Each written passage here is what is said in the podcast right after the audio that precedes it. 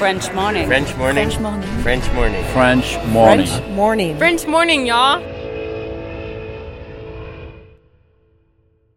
Cet épisode a reçu le soutien d'Agora Expat. Vivre aux États-Unis nécessite une assurance santé adaptée. Mais trouver la solution parmi toutes les offres peut s'avérer être un vrai casse-tête. Budget, besoin, franchise, difficile de tout combiner. Ne perdez plus votre temps, Agora Expat sélectionne et compare pour vous les meilleures solutions d'assurance santé. Offre personnalisée, accompagnement sur mesure, devis et conseils gratuits, Agora Expat est le courtier référent de la communauté francophone expatriée aux États-Unis. Retrouvez plus d'informations sur agoraexpat.com. Et maintenant, place à l'épisode.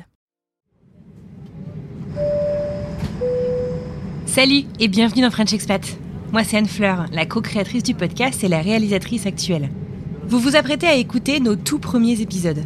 Si toutes les histoires que nous avons relayées dans le podcast nous ont beaucoup marqué, et ce dès la première, il faut bien avouer que notre style, notre technique et la qualité de notre travail ont énormément évolué depuis 2019.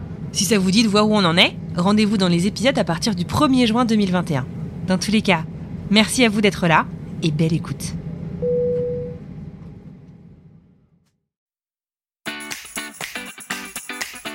Bienvenue sur French Expat, le podcast. Le podcast des voyageurs expatriés francophones du bout du monde.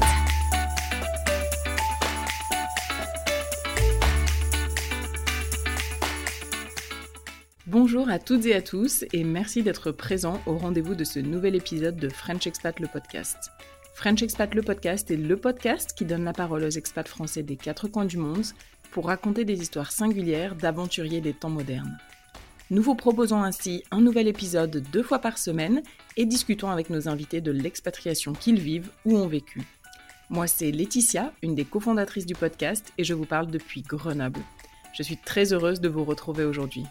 On dit souvent expat un jour, expat toujours. Et il n'est pas rare en effet qu'après s'être expatrié une fois, on ait envie de repartir.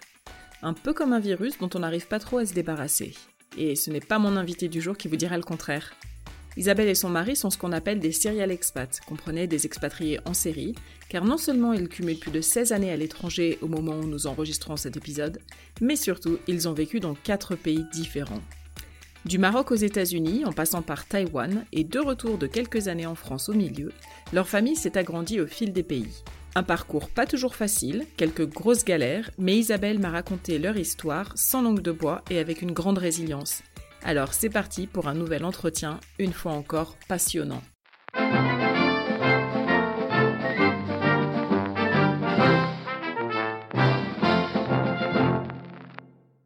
Bonjour Isabelle, je suis super heureuse de te recevoir euh, aujourd'hui dans le podcast. Bonjour euh, Laetitia, bah écoute moi aussi, ça me fait vraiment plaisir. Alors, euh, pour ceux qui ne la connaissent pas, Isabelle est expatriée euh, au Kansas. Euh, j'ai eu l'occasion de la rencontrer en personne. On se suit sur les réseaux sociaux depuis très très longtemps, probablement depuis presque mon arrivée à Portland. Ouais, tout à fait. Et, et, voilà, on a beaucoup échangé au fil des années. Et puis, il y a un an, à peu près un an, Isabelle était de passage à Grenoble. Et du coup, on a eu l'occasion de se rencontrer, ce qui était vraiment super. Ouais, exactement. Donc aujourd'hui, ben, on va parler euh, non pas de une expatriation, mais de plusieurs expatriations, puisque donc là, je disais, tu vis à, dans le Kansas. Près de Kansas City. D'accord. Et ça fait huit ans que tu es là. Mmh tout à fait. Mais avant ça, tu as aussi passé trois ans en Californie. Ouais. Ouais, ouais. Et euh, il y a quelques plusieurs années en arrière, tu t'étais même expatrié tout d'abord au Maroc euh, fraîchement, plus ou moins fraîchement mariée. Oui, tout à fait. Alors là, c'était euh, bah, il y a très longtemps. Oui, oui. On était resté 18 mois au Maroc puisque mon mari était, euh, à l'époque, s'appelait le VSN.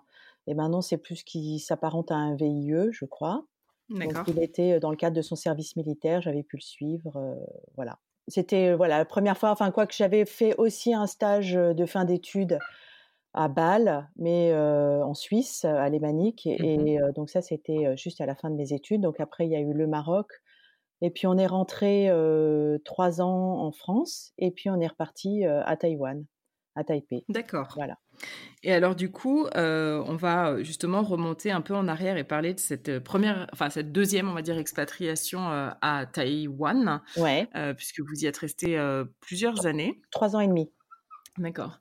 Alors qu'est-ce qui a déclenché votre départ vers Taïwan? Bah, déjà, on était ouvert à toute opportunité parce que justement, on était parti au, au Maroc et qu'on avait qu'une envie, c'était de repartir. on avait beaucoup aimé notre séjour au Maroc et donc mon mari était vraiment à, surveiller toutes les opportunités. Quand on lui a parlé de Taïwan, il a, on a tout de suite dit oui.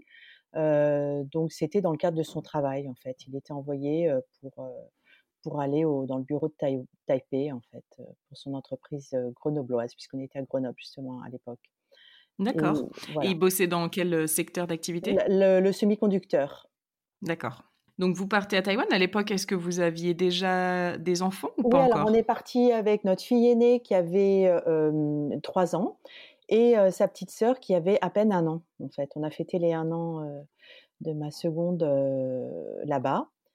Et Mmh donc voilà, deux petits enfants en bas âge, dont une qui était scolarisée quand même, hein, donc à Taipei. Et D'accord. voilà.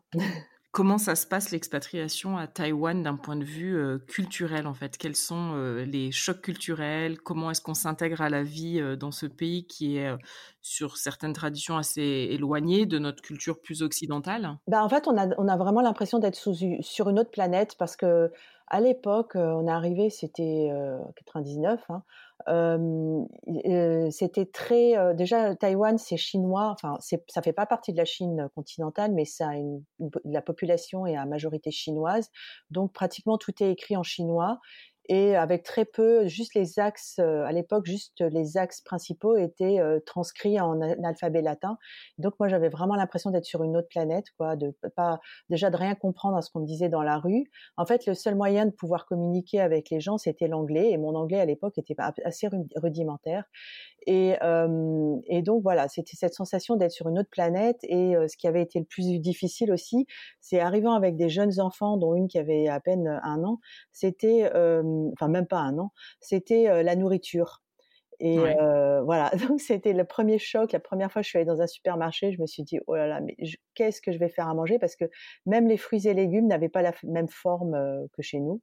Euh, alors il y a eu des essais un peu malheureux, mais euh, il y avait voilà donc le- ça a été vraiment les deux gros chocs quoi, l'alphabet et euh, euh, l'alimentation.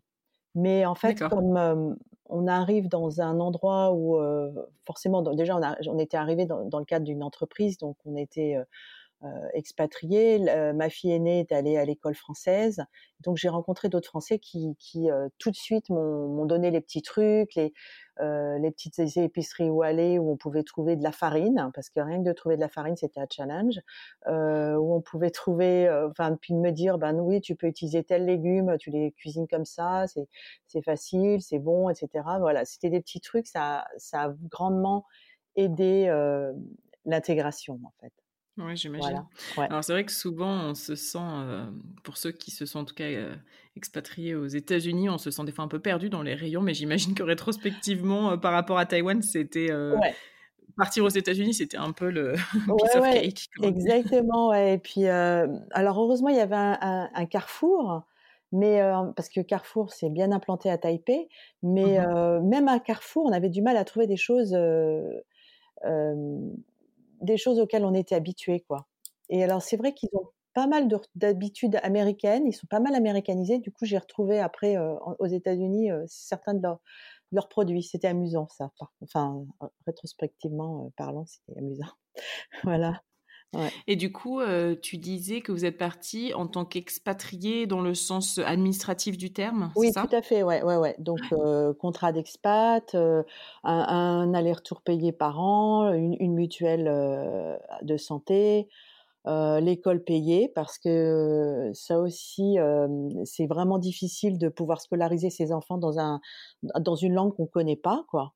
Et Mhm. puis, euh, et puis, et puis dans une, avec une culture différente, parce que finalement, après un, un moment, j'ai pu mettre ma seconde dans une crèche, mais c'était très très difficile de, de communiquer avec euh, avec les gens parce qu'ils parlaient à peine anglais en fait. Et alors, du coup, tu nous le disais, vous êtes resté trois ans et demi à Taipei. Et comment, comment passer ces, premières, premiers challenges un peu de, voilà, de, s'acclimater à ce pays Qu'est-ce que, Comment ça se passe cette expatriation? Qu'est-ce que vous en retenez? Et puis, qu'est-ce qui vous fait rentrer en France, du coup? Ben, écoute, c'était. ça a été bon déjà petit à petit je me suis intégrée bon c'est vrai qu'on a plus tendance à aller avec les gens avec qui on peut communiquer. Donc c'est vrai que je me suis intégrée un petit peu dans la communauté française.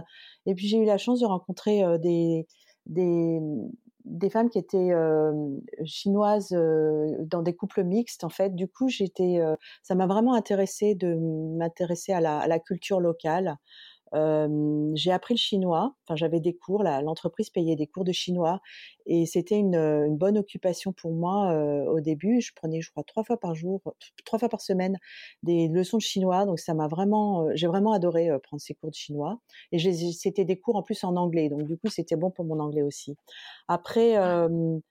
Euh, donc on, petit à petit, on se crée des habitudes, on, on arrive à se repérer, euh, on, va dans des endroits, enfin, dans des endroits complètement improbables où on mettrait pas les pieds avant, mais finalement on s'habitue et puis on arrive.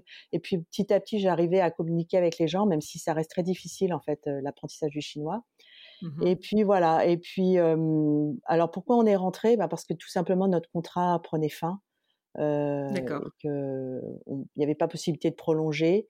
Et puis, et puis voilà, quoi. Donc, il y avait d'autres opportunités pour mon mari et on était obligé de, de, partir. Mais c'est vrai que ça, j'en garde un très bon souvenir. Il y a eu, il y a eu des difficultés quand même, hein, parce que le climat n'était pas forcément évident. Il y avait des tremblements de terre, donc on a eu quelques frayeurs. Et puis, voilà, quoi. D'accord. Ouais. Donc vous rentrez de nouveau en région grenobloise. Ouais. Alors avec une, j'ai oublié de dire avec un enfant en plus parce que j'ai ma troisième qui est née là-bas. Euh, voilà, ça aussi ça a été un, beau challenge. et puis, mais en fait, ce qui était facilité pour la vie là-bas, c'était la gentillesse des gens. Et ça, je m'en souviendrai toujours. Donc, sa naissance, ça a été, ça a été, ça a été un bon moment avec des gens qui étaient très gentils. Le staff parlait pas forcément anglais, mais voilà, c'était assez facilité.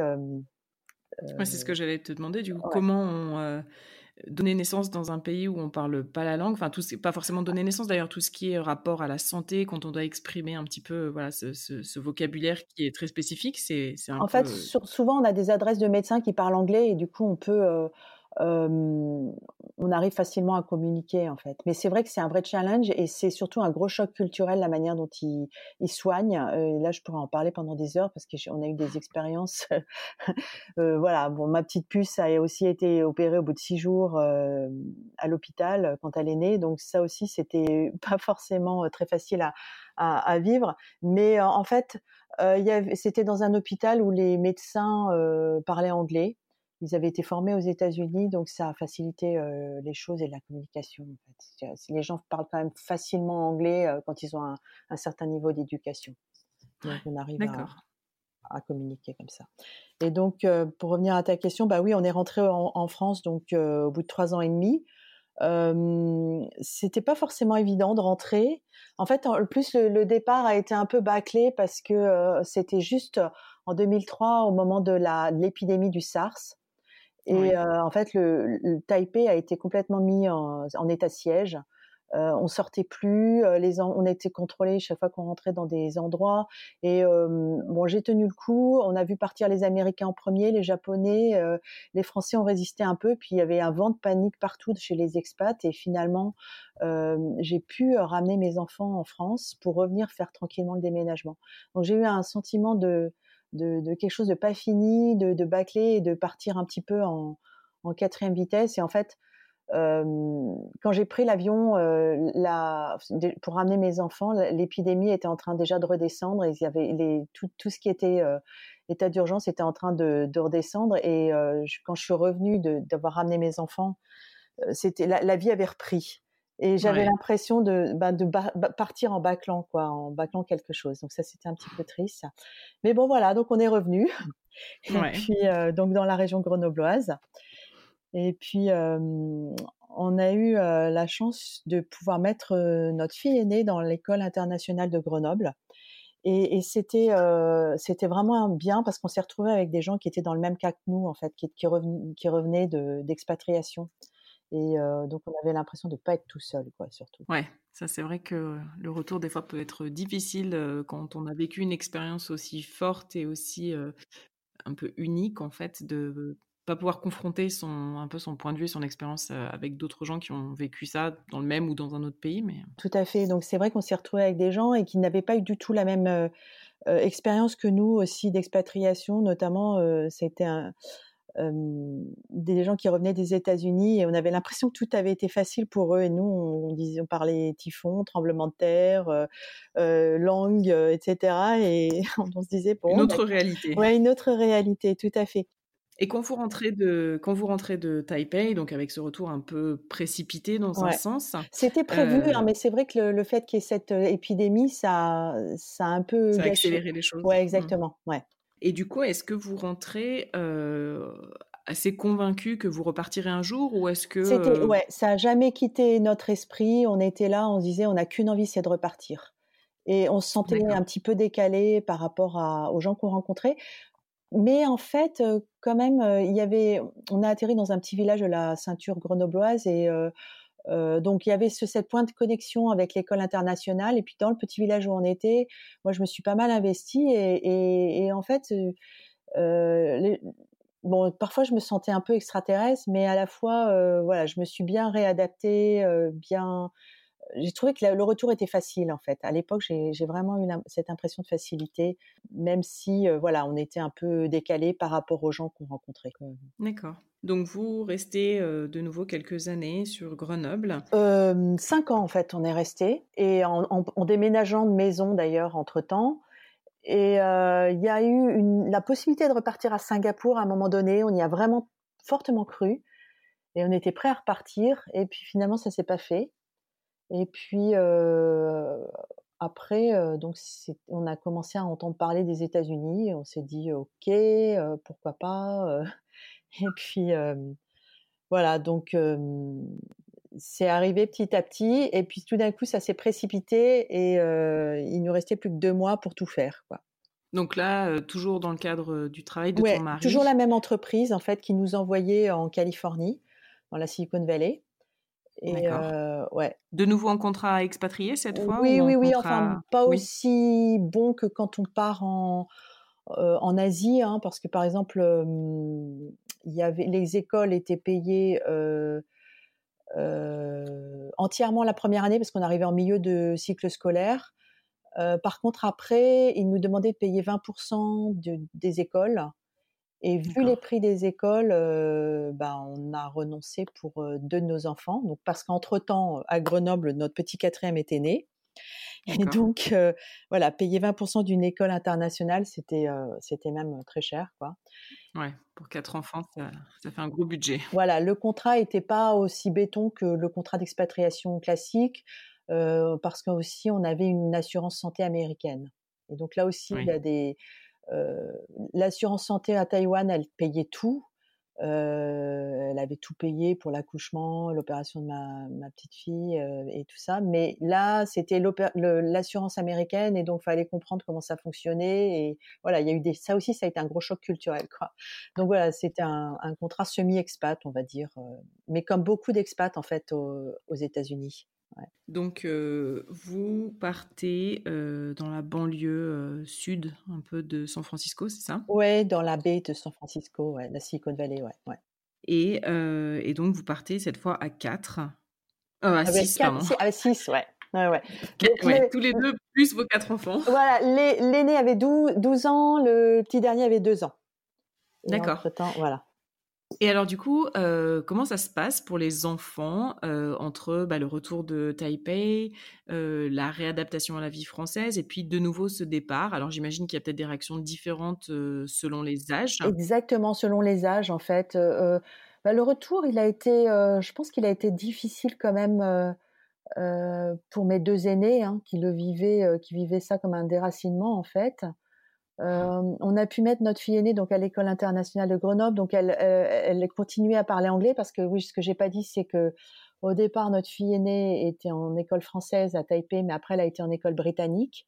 Et que la seconde, on, a, on avait aussi, on l'avait aussi mise dans une école euh, américaine. Donc, elles, parlent, elles sont rentrées, elles étaient euh, bilingues anglais, enfin bilingues en fonction de leur âge. Hein, euh, parce que, oui. Et donc, il a, on, on, a voulu leur maintenir leur anglais.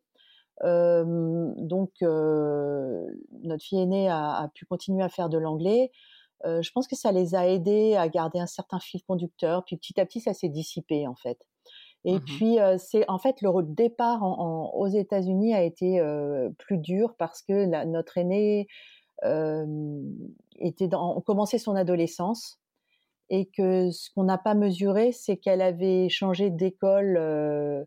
Ça, ça, lui a fait changer d'école en fait pratiquement tous les ans et ça l'a beaucoup déstabilisé en fait. Voilà. Et puis après, la troisième, je pense qu'elle a vécu ça plus facilement. Et, et, en fait, paradoxalement, notre petit dernier, à deux ans, a été un petit peu déstabilisé par, cette, par ce départ. On avait l'impression qu'il perdait tous ses, tous ses repères. il était un peu perdu, quoi. Alors, on dit que ouais. des repères, c'est la maman, mais la maman aussi était un peu perdue, en fait. Donc, ouais. bah, c'est vrai qu'il y a un peu je pense que tous les enfants sont différents et tous les enfants n'apprennent pas les choses de la même façon. On a tendance à croire, parce que moi c'est beaucoup ce qu'on m'a dit quand on est rentré en France, que quand ils sont petits, ils s'adaptent vite, que c'est facile, que c'est des éponges, etc. Alors oui, effectivement, sur le langage, Olivia s'est mise très vite à parler français, même si on le parlait à la maison, mais spontanément, elle parlait plutôt l'anglais. Euh, par contre, euh, il y, a, un peu un mythe hein, autour de ça, parce que pour nous aussi, euh, l'arrivée en France, du coup, pour Olivia, qui avait le même âge que, ton petit à l'époque où vous êtes parti aux États-Unis, a été très compliquée. Et, certes, comme tu le soulignais, un petit peu accentué par bah, le stress des parents, hein, qui, doivent gérer un retour mais, mais néanmoins, c'est pas, les enfants ne sont pas aussi flexibles et malléables qu'on veut le croire. En tout cas, tous ne le sont pas.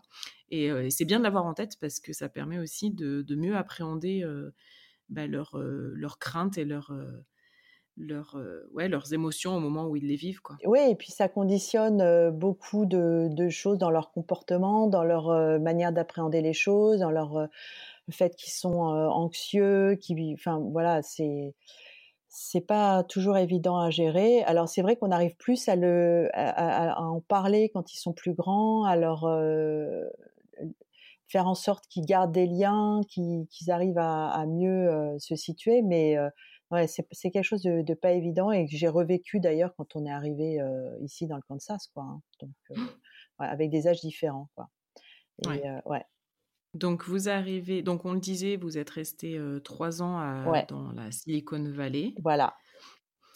Et vous quittez bah, ce nouvel environnement que vous vous êtes créé et vous déménagez dans un État auquel on ne pense pas forcément quand on pense expatriation aux États-Unis, qui est le Kansas, qui est un petit peu un État du Midwest, hein, en fait. Tout à fait, ouais, ouais. ouais c'est, puis c'est vraiment le, le, plein centre des États-Unis. Alors en fait, pourquoi on a fait ce changement? C'est parce que on avait obtenu assez rapidement la green card, donc il y a la carte résident.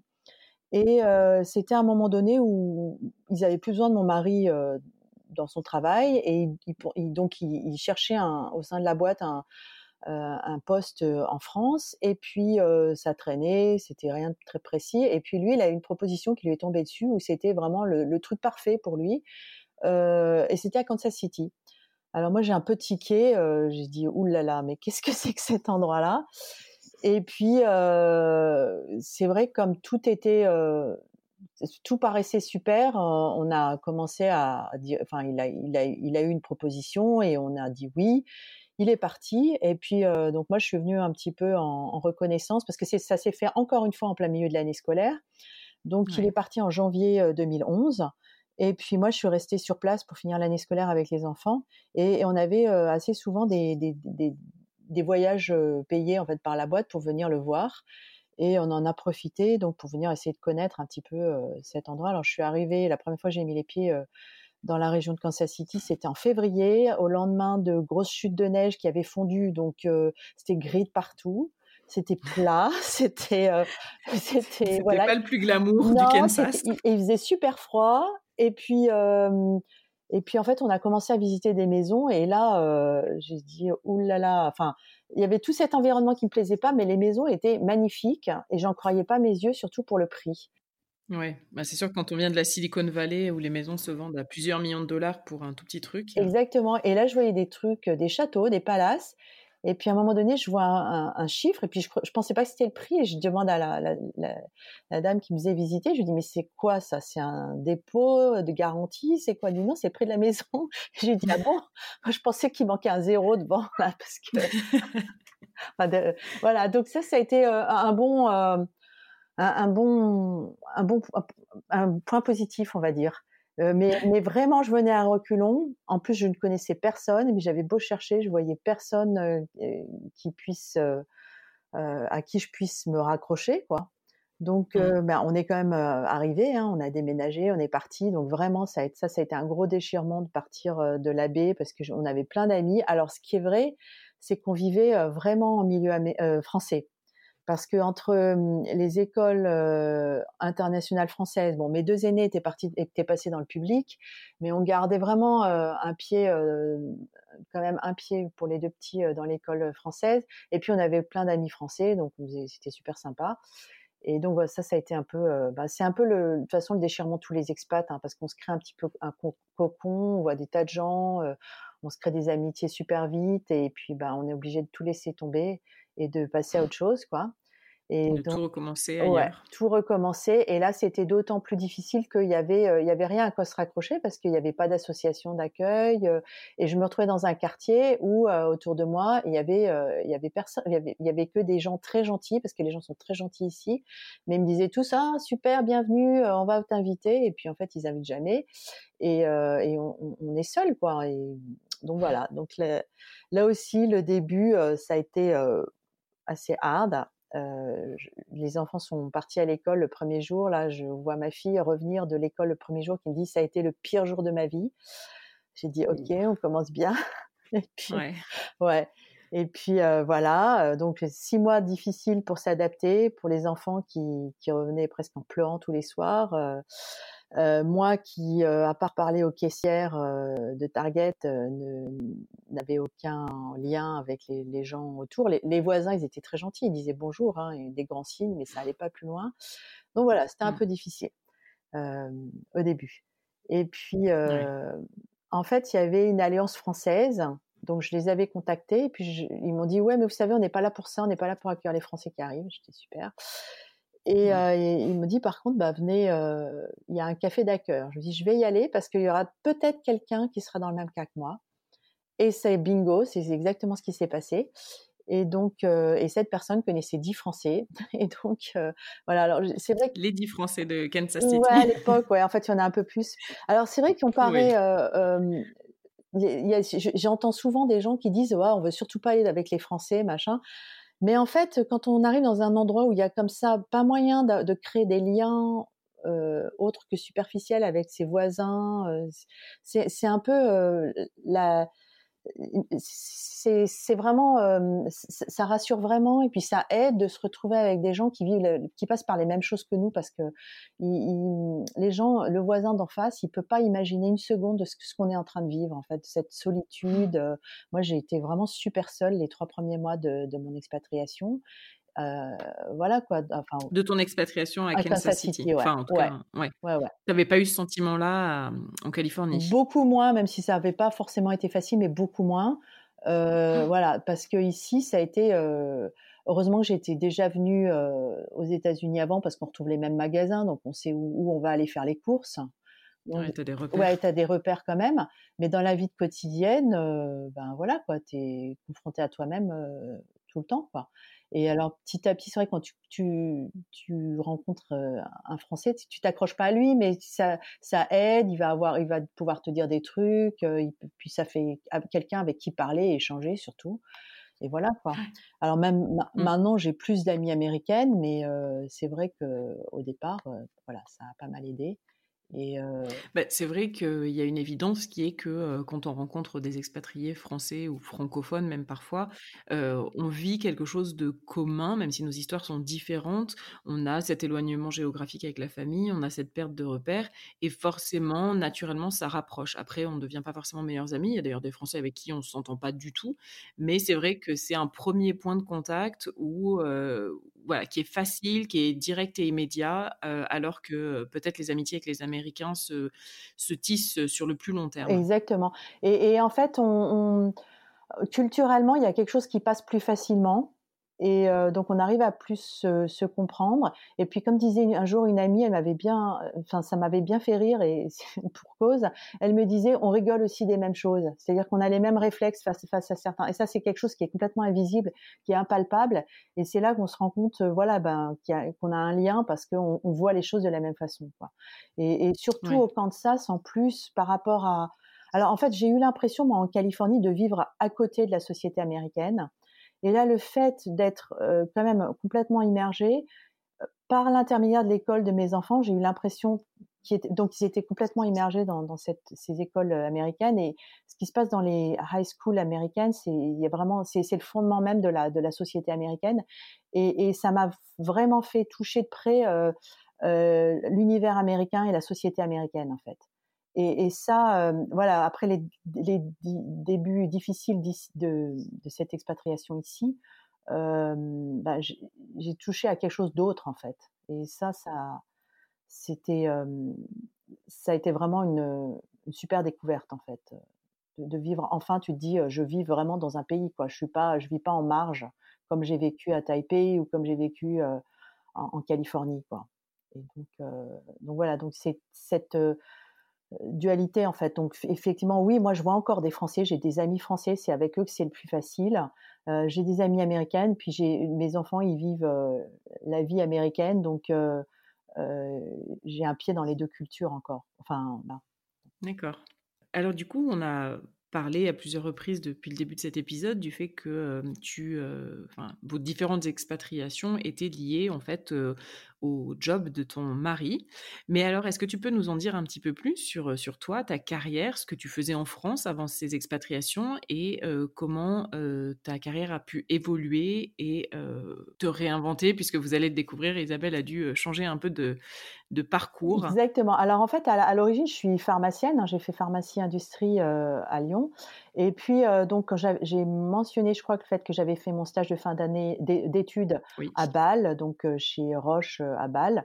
Et puis après, quand on est parti, donc après, il y a eu un petit laps de temps où on était à Paris, et puis on est parti donc au Maroc. Et au Maroc, j'ai pu travailler dans un laboratoire pharmaceutique.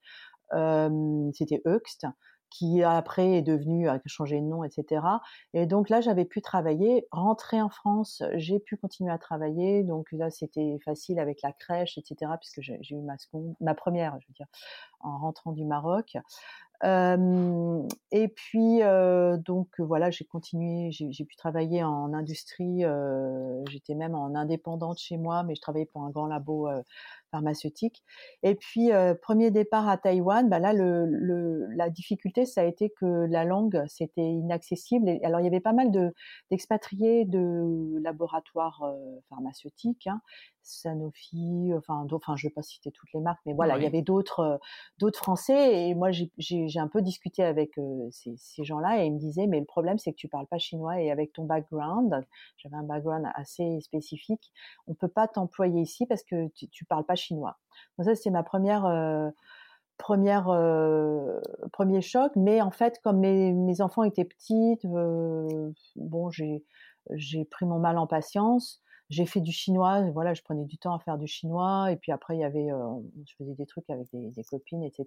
On découvrait beaucoup la, la culture locale, et puis j'ai pu, à un moment donné, on m'a proposé de faire un remplacement à l'école française en tant que prof de bio, euh, parce qu'en fait, c'était euh, les, les, professeurs de biologie faisaient ça avec le CNED, donc c'est pas vraiment, on n'avait pas vraiment besoin d'être prof pour le faire, on avait juste besoin d'un background scientifique.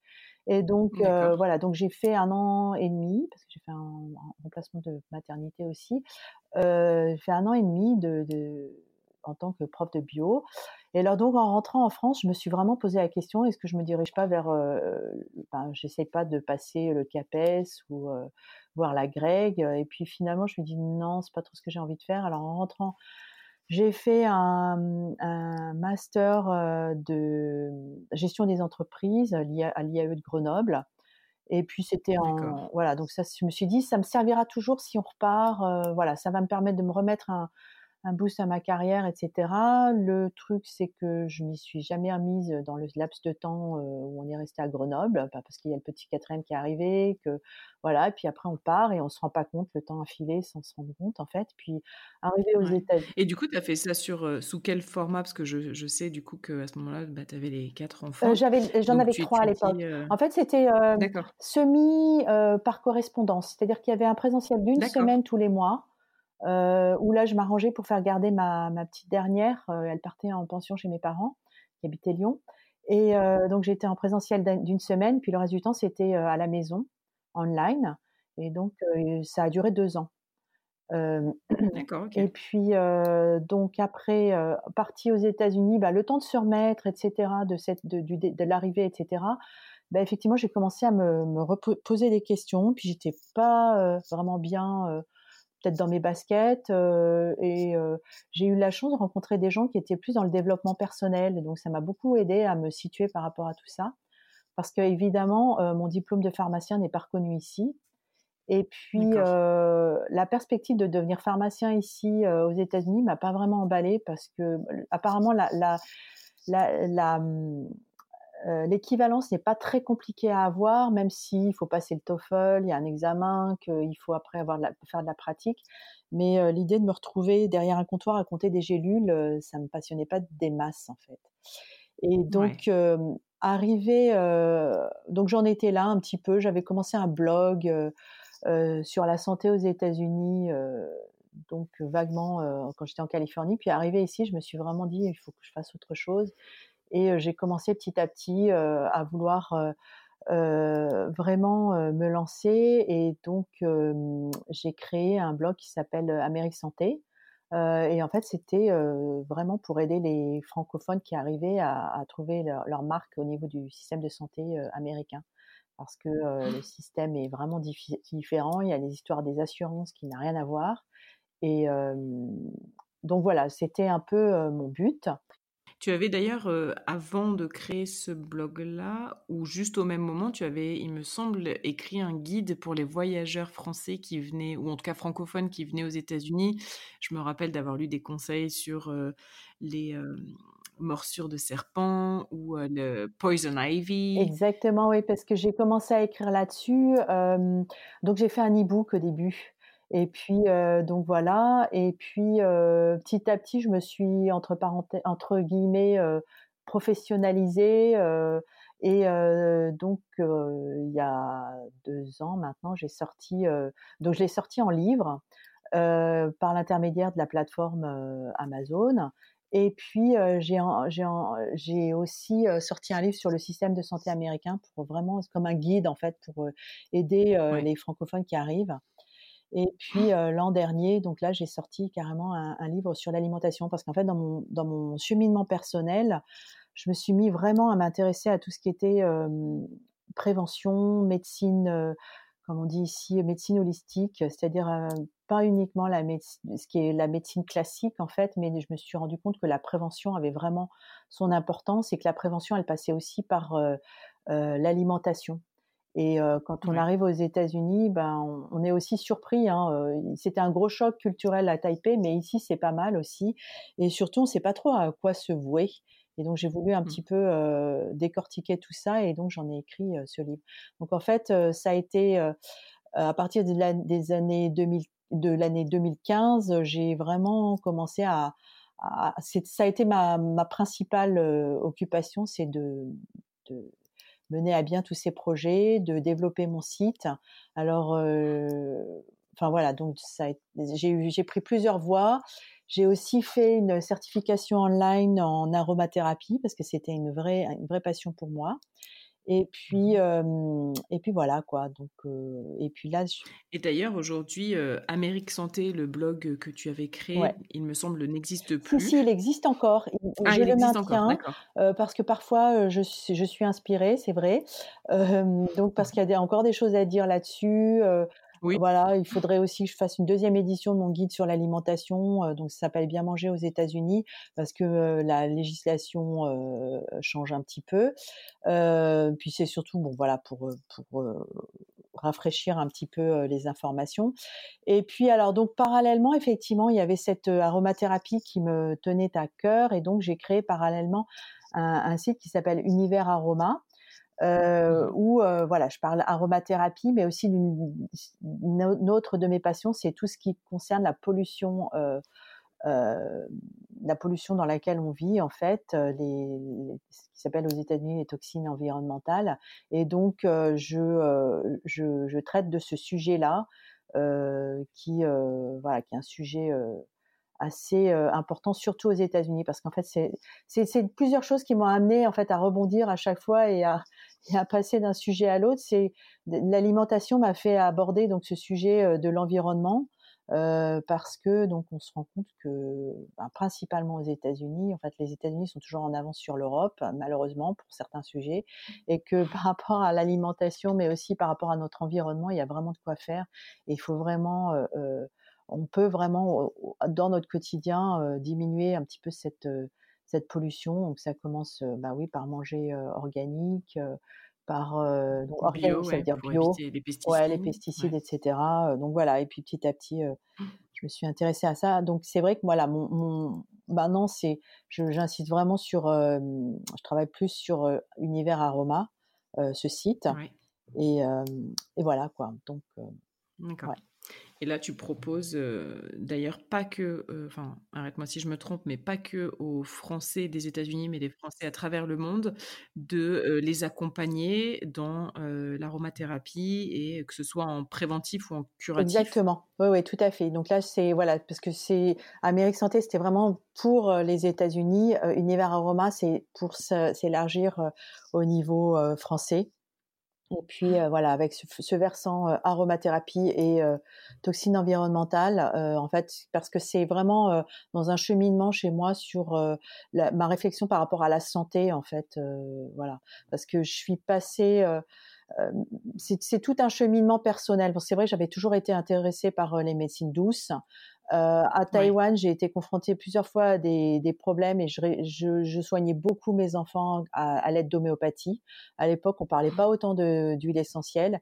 Et puis arrivé aux États-Unis, bah, j'ai commencé donc à cette formation en aromathérapie et surtout, euh, je suis rentrée en contact avec euh, tout un monde aux États-Unis de, de, la médecine holistique et la médecine intégrative, c'est-à-dire c'est vraiment la médecine de prévention euh, par l'alimentation, les méthodes de vie, etc., les modes de vie, parce qu'on se rend compte euh, vraiment que bah déjà il y a, y a, énormément de malades aux États-Unis et qu'ils le sont vraiment par leur alimentation et par leur environnement, quoi. Donc euh, euh jouer là-dessus, c'est pas voilà. Et donc ça fait du coup, ça fait un peu changer de perspective et changer de de manière de voir les choses par rapport à la santé et mmh. d'avoir été confronté dans, différents pays à, des problèmes de santé euh, pas très graves, mais qui ont été résolus souvent grâce à, un, changement de mode de vie.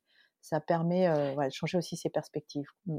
C'est super intéressant et c'est vrai que surtout quand euh, parfois on arrive dans un pays et qu'on ne connaît pas les médicaments et vraiment les excipients, c'est comme ça qu'on dit. Enfin bon, tous les, tous les, ce qui compose en fait les médicaments, on a peut-être plus facilement tendance à se tourner vers des choses plus naturelles où au pire on prend pas de risque et au mieux ça soigne. Ouais, exactement.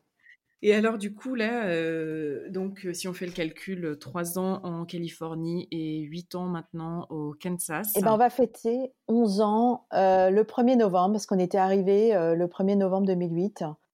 Qu'est-ce que cette, euh, qu'est-ce que cette expatriation t'a, appris et, et, quel a été votre plus gros challenge en fait en tant que, alors je dis expatrié maintenant vous avez d'ailleurs on ne l'a pas précisé mais vous avez même la citoyenneté américaine et quel est ton ce que tu en retires? Eh ben alors en fait notre plus gros challenge euh, ça a été déjà ce changement de, de la, baie de San Francisco à ici je dirais. Et à un moment donné, je me disais, ça avait été un choix très très difficile à prendre. On l'avait appris, on l'a assumé. Et en fait, c'est peut-être la, la, meilleure des choses qui nous soit arrivée. Euh, parce qu'en fait, euh, le fait d'être comme ça confronté à, à, un environnement qui est tellement euh, différent, euh, et ben en fait, soit ça passe ou ça casse, et on essaye. Euh, du coup, on doit prendre sur soi, on doit apprendre à, à, à, à mieux se connaître pour pouvoir affronter euh, euh, de, de, tels changements. Et puis, euh, je dirais, bah, le plus gros challenge, en fait, et on le vit depuis trois ans, c'est que en 2016, euh, on revenait d'un super voyage, mon mari et moi, les enfants étaient en France, etc.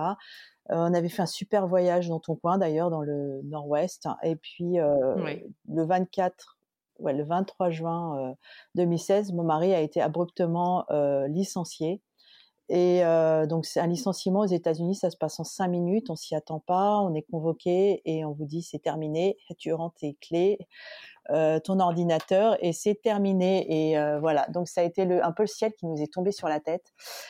Et on, donc, ben c'est un gros challenge parce que du jour au lendemain, on est, on n'est plus rien quoi.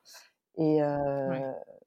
donc, on avait il y a l'aspect financier, émotionnel à gérer, et puis euh, c'est euh, tu dois retrouver. Enfin, mon mari a voilà s'est mis assez rapidement à rechercher du travail et il a mis six mois à retrouver.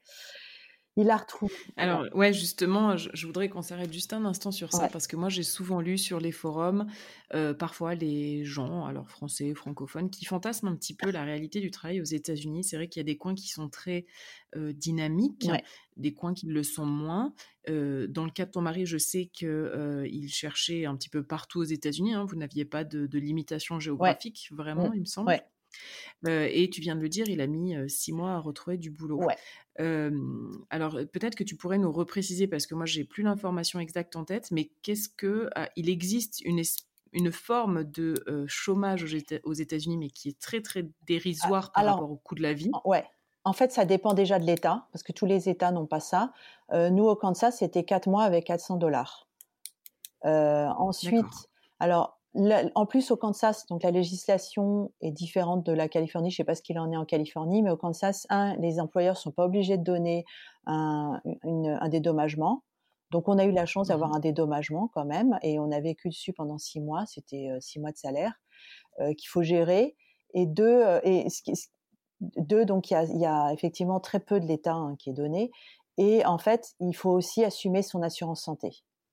Et donc, assurance santé qui au moment du licenciement en partie ou, peut-être complètement payée par l'employeur euh, Oui, elle était en partie payée par l'employeur. Là, on se retrouvait à payer notre partie plus celle de l'employeur parce qu'il y a un programme quand même qui s'appelle le programme Cobra qui permet en fait de, de, rester sur la même euh, assurance en payant voilà mmh mutuelle en, en payant euh, la part employeur et la part la part employée en fait. Donc euh, et alors est-ce que tu peux nous donner une idée pour vous vous étiez une famille de six donc quatre enfants et, vous deux. Ça représente quoi comme budget? Ça quand on doit tout payer soi-même? C'était plus de 2000 dollars je pense c'était 2500 dollars voire plus. Par mois. Et donc en fait euh, voilà. Donc euh, six mois à retrouver du boulot et hop il avait il a eu la chance de pouvoir retrouver de la, un boulot sur place. Et ça ça a été on, on était super contents il perdait euh, en termes de, de, salaire, mais on était content de rester. On s'est dit ça va nous permettre de nous stabiliser et tout ça. Et puis euh, sept mois après, content de rester parce que vous aviez imaginé rentrer à ce moment-là Rentrer, en, France, non, c'était difficile. Rentrer en France quand on n'a rien, on n'a plus rien, on n'a plus de sécu, on n'a plus de CAF, on a, enfin bon, on peut refaire, mais voilà, refaire nos valises et repartir, euh, non, ça a jamais, il n'a jamais été question parce qu'on voyait pas du tout comment gérer ça. Nos enfants étaient en pleine scolarité. Euh, ma... Ah oui, mais resté à Kansas, dans le Kansas ouais, en tout cas. Ouais. Donc, euh, donc là, donc on, euh, mon mari a retrouvé et puis euh, badaboum, euh, sept mois après, de nouveau chômage, licenciement. et donc là, ça a été un gros deuxième coup de massue. il a mis encore six mois à retrouver en fait.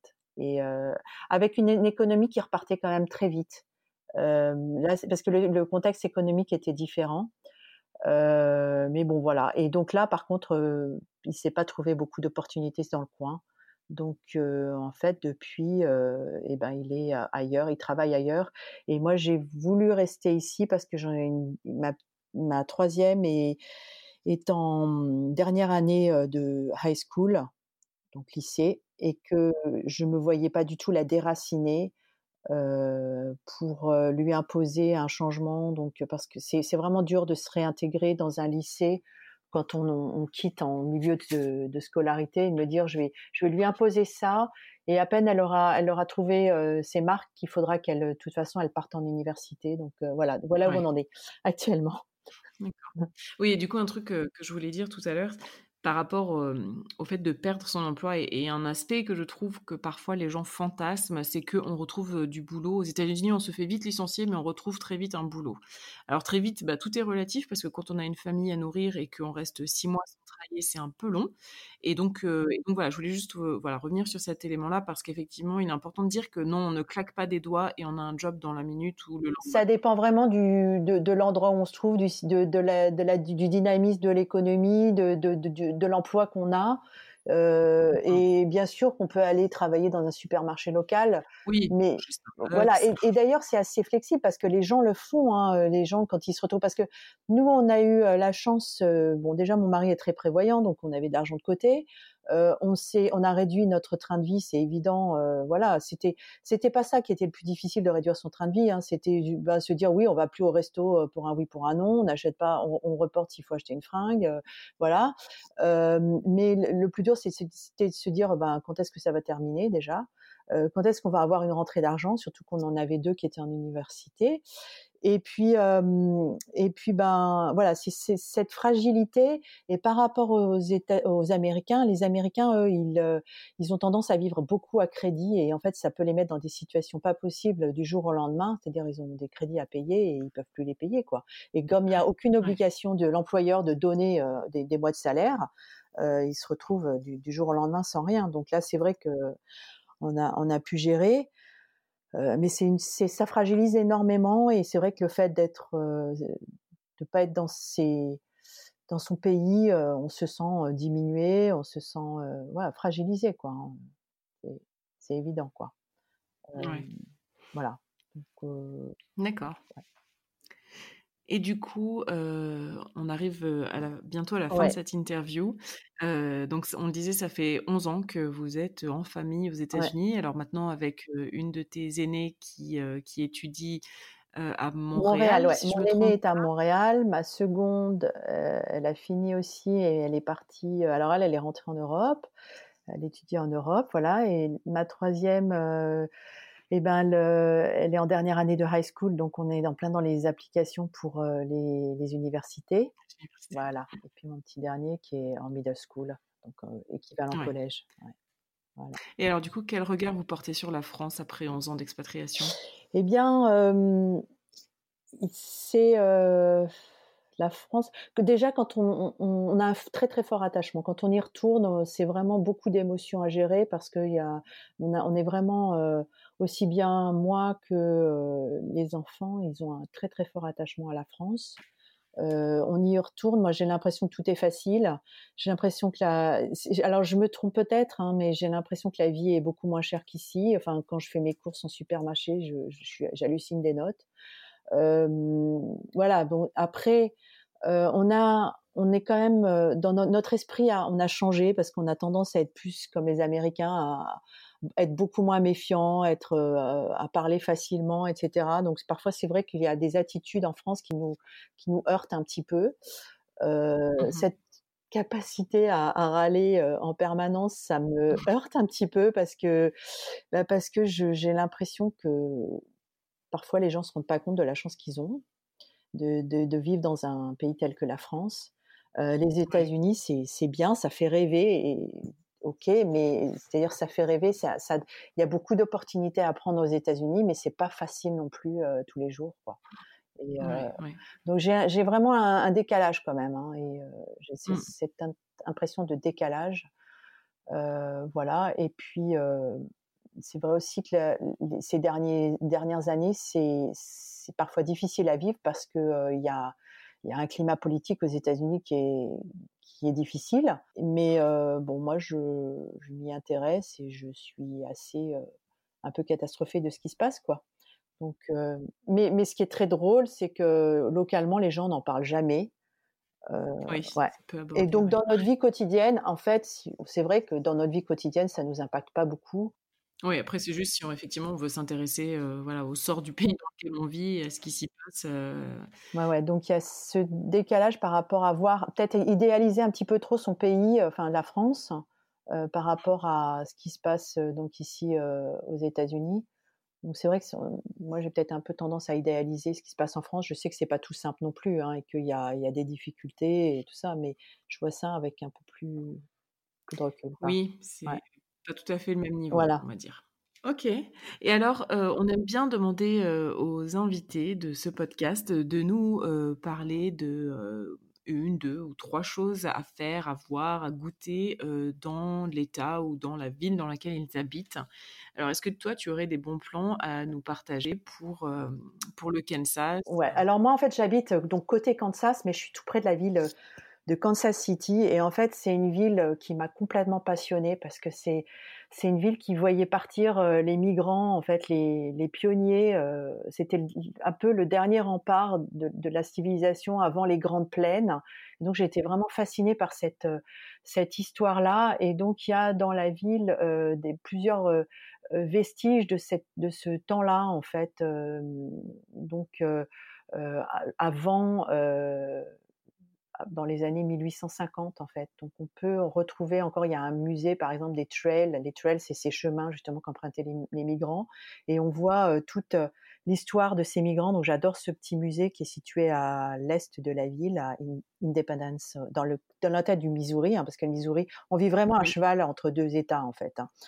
Et d'ailleurs, voilà, la ville, elle est, elle est située, la ville qui est intéressante est plutôt située côté Missouri.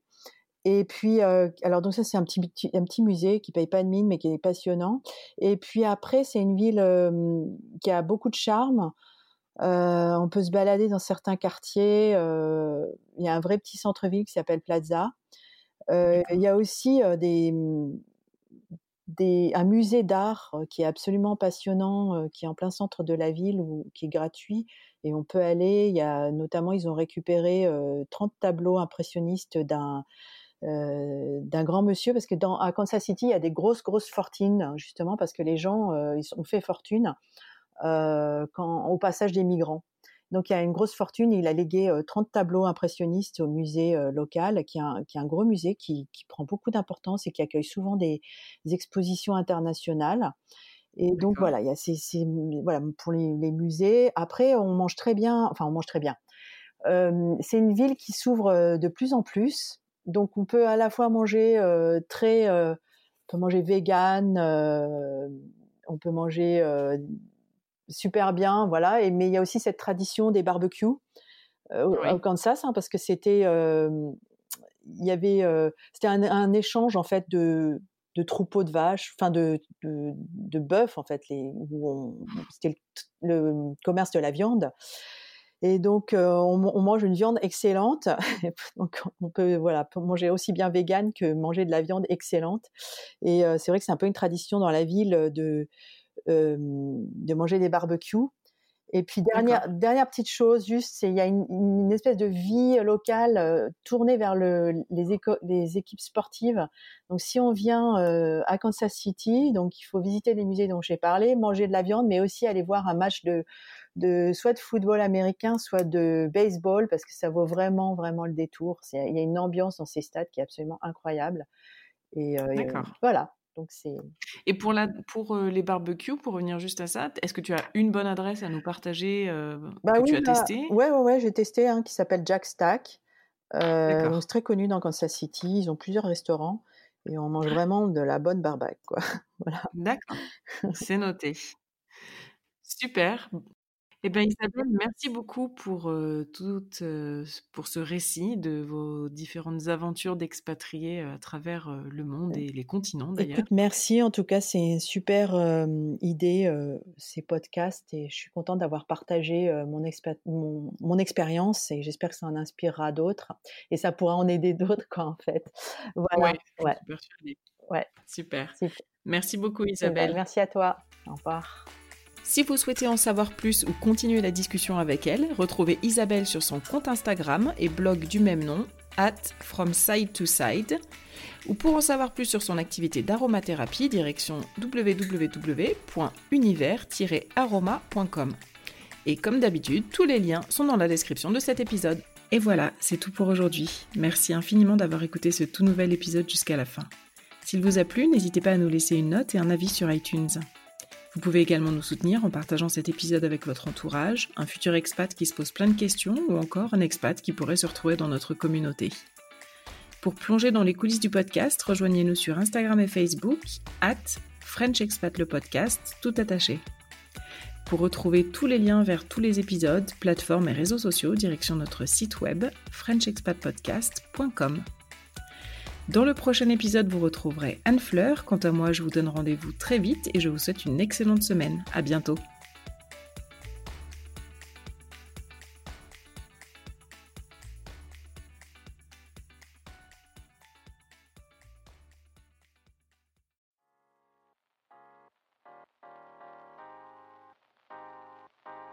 Vous venez d'écouter un podcast réalisé par moi-même, Anne-Fleur Andrely, mixé et habillé par Alice Krief et produit par French Morning.